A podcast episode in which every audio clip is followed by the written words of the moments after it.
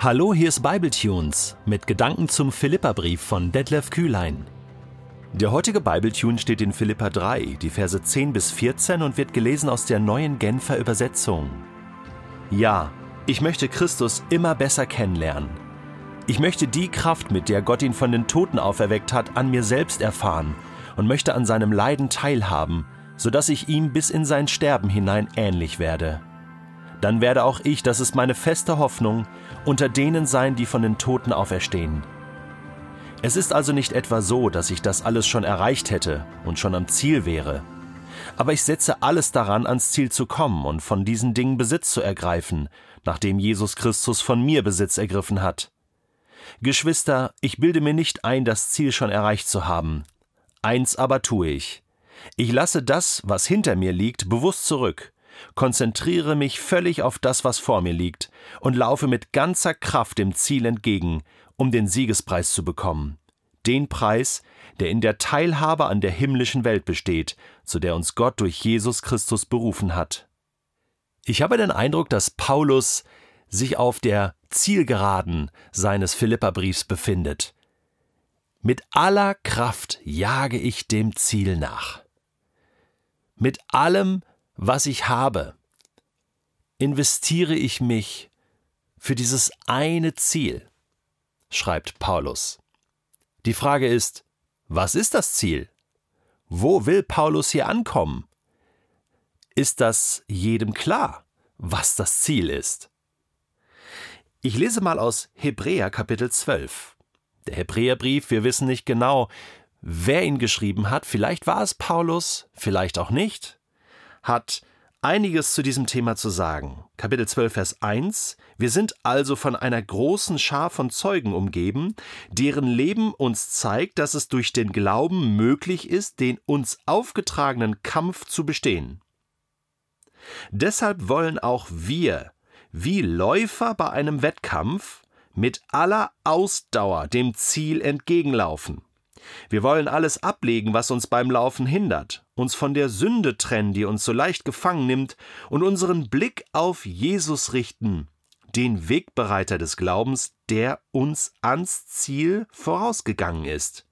Weil Jesus wusste, welche Freude auf ihn wartete, nahm er den Tod am Kreuz auf sich und auch die Schande, die damit verbunden war, konnte ihn nicht abschrecken. Deshalb sitzt er jetzt auf dem Thron im Himmel an Gottes rechter Seite. Wird hier deutlich, was das Ziel ist? Ich glaube, wir können es so sagen. Das Ziel ist, irgendwann einmal für immer bei Gott zu sein. An seiner rechten Seite, an seiner linken Seite, in seiner Gegenwart soll das heißen. Mit ihm, bei ihm, für immer. Unzertrennlich. Im Moment ist das hier auf der Erde schwierig. So vieles, was diese Beziehung stört. So vieles, was das Leben stört. So vieles, was das Leben zerstört. Und deswegen ist Jesus gekommen, um uns wahres Leben zu bringen, ewiges Leben, ein Leben mit ihm, ein Leben in der Fülle. Es ist jetzt noch nicht ganz voll, dieses Leben. Aber wenn wir mal bei Gott sein werden, in der Ewigkeit, für die wir alle geschaffen sind, dann werden wir das volle Leben haben. Und das gönnt Gott jedem, denn er liebt die ganze Welt und will, dass jeder Mensch lebt und dieses Ziel des Lebens erreicht. Dafür hat er alles gegeben. Das ist die Kurzfassung des Evangeliums. Und genau das meint Paulus. Dieses Ziel ist gemeint. Jetzt gibt es unterschiedliche Arten und Weisen, schreibt Paulus, wie man damit umgehen kann. Er hat so den Eindruck, ja, da gibt es Leute, die kennen das Ziel nicht. Und deswegen bemühen sie sich gar nicht, dieses Ziel zu erreichen. Andere Menschen, sagt Paulus, haben andere Ziele. Die wissen schon um dieses Ziel, aber sagen, mir ist anderes wichtiger im Leben, andere Prioritäten. Wieder andere sagen vielleicht, ja, aber ich habe das Ziel doch schon erreicht. Ist doch alles gut. Ich bin doch schon am Ziel. Ich muss doch gar nichts mehr investieren. Paulus, was willst du von mir? Dazu hat Paulus schon einiges gesagt. Er hat in Kapitel 2 schon darauf hingewiesen, dass wir weiterhin mit Respekt und tiefer Ehrfurcht uns Gott unterstellen sollen und alles daran setzen sollen, dass unsere Rettung sich in unserem Leben auch voll und ganz auswirkt. Kapitel 2, Vers 12. Also, für Paulus ist völlig klar, um das nochmal zusammenzufassen. Wir sind gerettet, wenn wir an Christus glauben gerettet und befreit zu einem neuen Leben und beschenkt mit einem neuen Leben.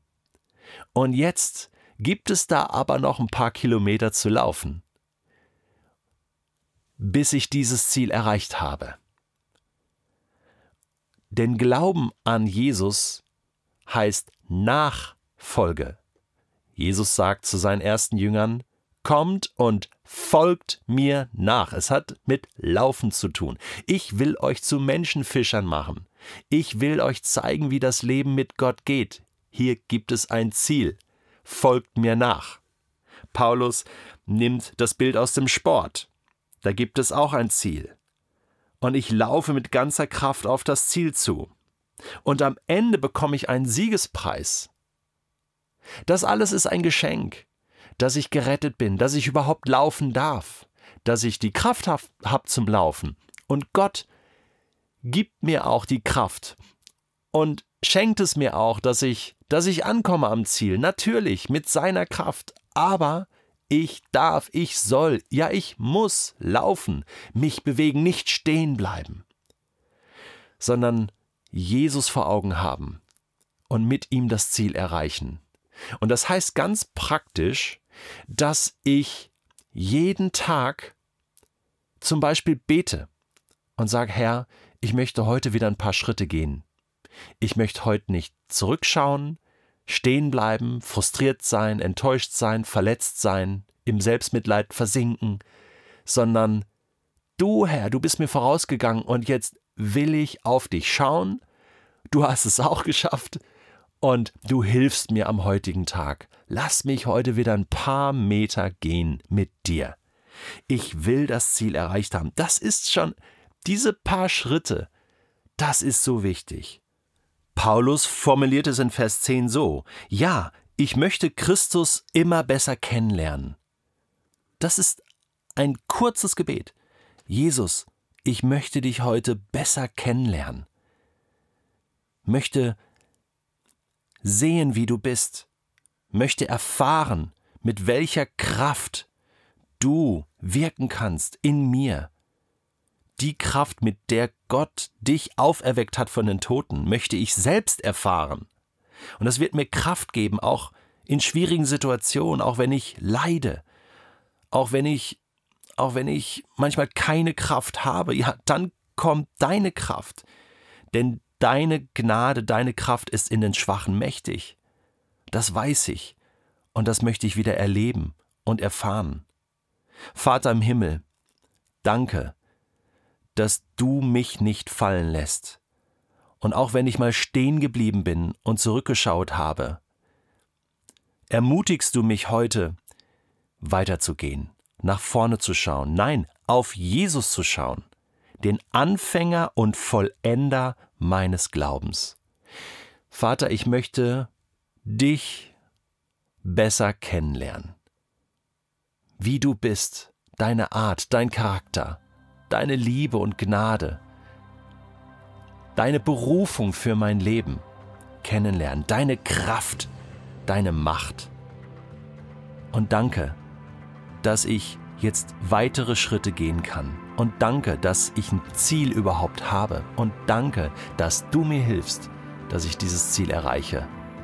Und nun möchte ich dir wieder nachjagen und dem Siegespreis, den du für mich bereithältst, den du mir schenken wirst. Auch wenn ich als letzter über die Ziellinie gehe, du hast auch für mich einen Siegespreis.